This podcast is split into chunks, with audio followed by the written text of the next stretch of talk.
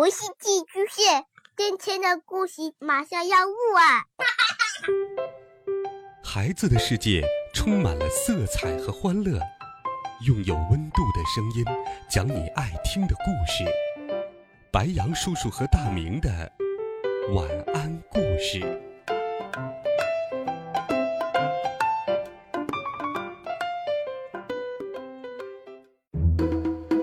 小朋友们、同学们，大家好。欢迎收听白羊叔叔讲故事。今天，白羊叔叔继续给小朋友们准备了《西游记》的好听故事。我们继续来听《美猴王》系列故事第十八册《三调芭蕉扇》下。上一回我们讲到，唐僧师徒四人来到了火焰山，孙悟空。去向铁扇公主借芭蕉扇，结果借到了一把假扇子，差点把自己烧到了。孙悟空来到了魔云洞，悟空正在找路，忽见走来一个女子，便上前鞠躬施礼道：“敢问这位女菩萨，可知道魔云洞在哪里？”那女子说：“你找那个洞做什么？”孙悟空说：“我是铁扇公主派来请牛魔王的。”那女子听了大怒，就和孙悟空吵了起来。这一吵，孙悟空就知道面前这个女子就是玉面公主。孙悟空把玉面公主给吓跑了，玉面公主战战兢兢的便走，她跑回了魔云洞，倒在了牛魔王的怀里，放声大哭说。我刚才在洞外散步，有个毛脸雷公嘴的和尚，说是铁扇公主派来请你的。我说了他两句，他倒骂了我一场，还追着我要打呢。牛魔王听了，哄了他半天，等他气消了之后，这才说道：“我山妻自有羞耻，是个得道的女仙，家里连个男童都没有，哪来个什么雷公嘴的男子？”想必是哪来的妖怪冒充的，等我出去看看。牛魔王穿上披挂，顺手拿起兵器就走了出来，见是孙悟空，便喝道：“呆，你保护唐僧去西天拜佛求经，怎么把我儿子给害了？这事儿还没完，怎么又来欺负我的爱妾？”孙悟空行礼道：“兄长不要错怪小弟。”红孩儿现在做了观音的善财童子，那是修得了正果。小弟不知道刚才那女子是二嫂，一时粗鲁，望兄长宽恕。小弟来此，特求兄长借芭蕉扇用用。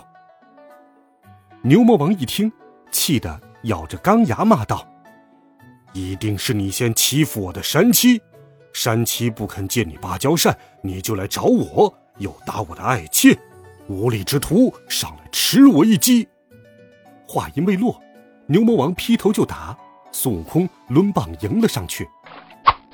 孙悟空和牛魔王大战了一百回合，不分胜负。这时，山峰上有人叫道：“牛爷爷，我家大王有请。”牛魔王听了，用兵器架住金箍棒，叫道：“武孙，等一下。”等我先去一个朋友家赴会再说。说完，牛魔王按下云头，跨上碧水金睛兽，半云半雾的一直向西北方向走去。孙悟空心中暗想：这老牛不知又结识了什么朋友，等老孙跟他走一走。于是变作一阵清风，就跟了上去。不一会儿，到了一座山中。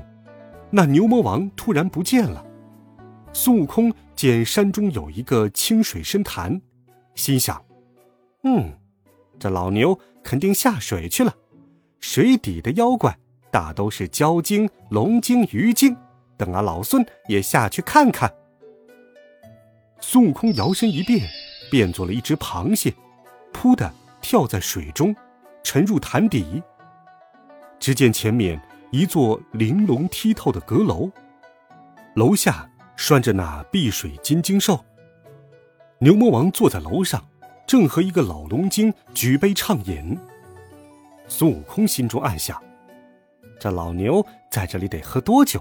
酒是散了，也不肯借我芭蕉扇，不如偷了他的金睛兽，变作牛魔王，骗来扇子，送我师傅过山为妙。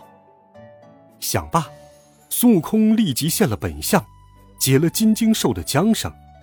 孙悟空变作牛魔王的模样，骑着金睛兽，径直出了水底，驾着云，直奔翠云山芭蕉洞。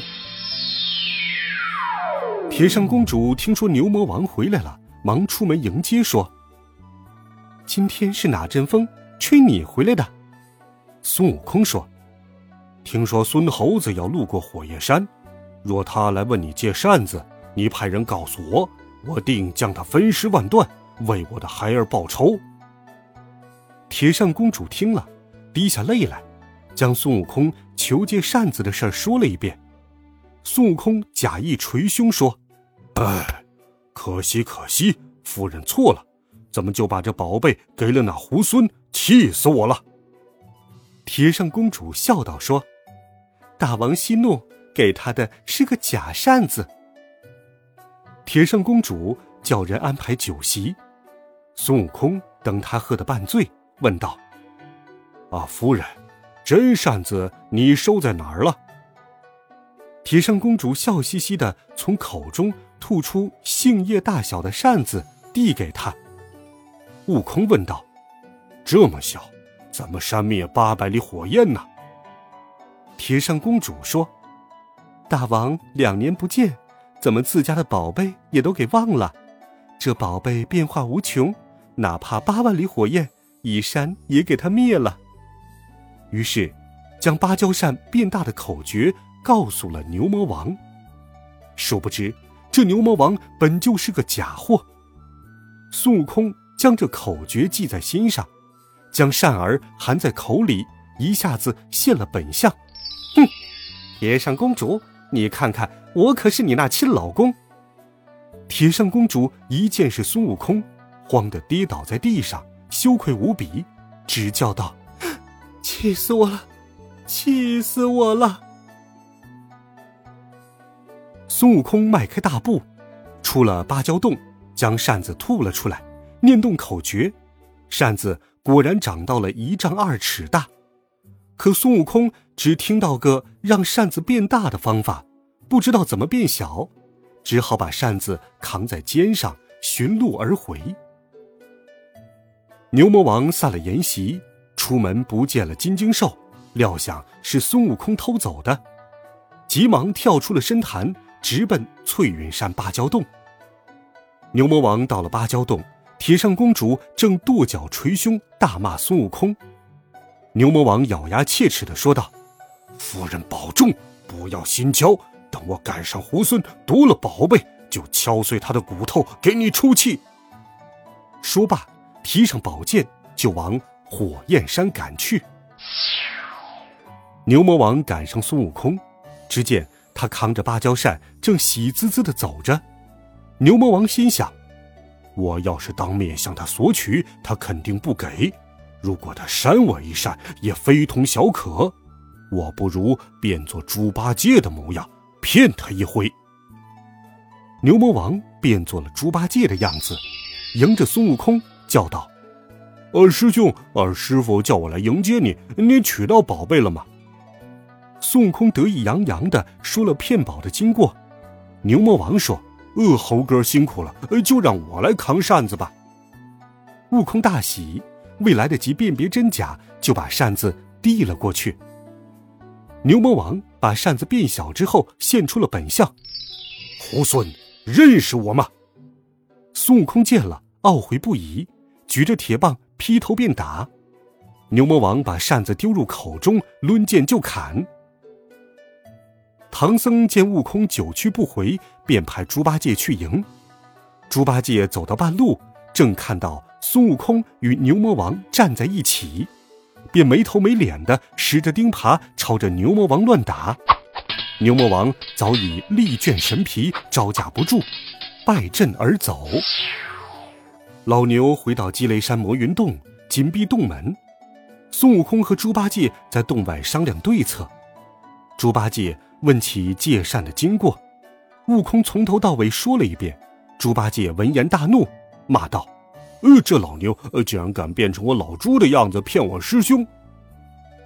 猪八戒举起钉耙冲上前去，孙悟空抡起铁棒赶上，两人乒乒乓乓把一座魔云洞的前门打得粉碎。牛魔王正跟玉面公主说情况，恼恨孙悟空呢。忽见守门小妖慌里慌张的闯进来报道：“大王，大王，孙悟空、猪八戒打破前门了！”牛魔王大怒，拿了兵器就走出了洞门。猪八戒举耙来打，孙悟空挥棒相迎，牛魔王奋勇迎战，三个人又斗了一百多个回合。牛魔王招架不住，败阵而走。孙悟空是紧追不舍。八戒闯进魔云洞，一耙打死了玉面公主。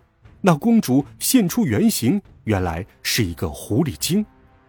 猪八戒又杀了洞中小妖，放火烧了洞府。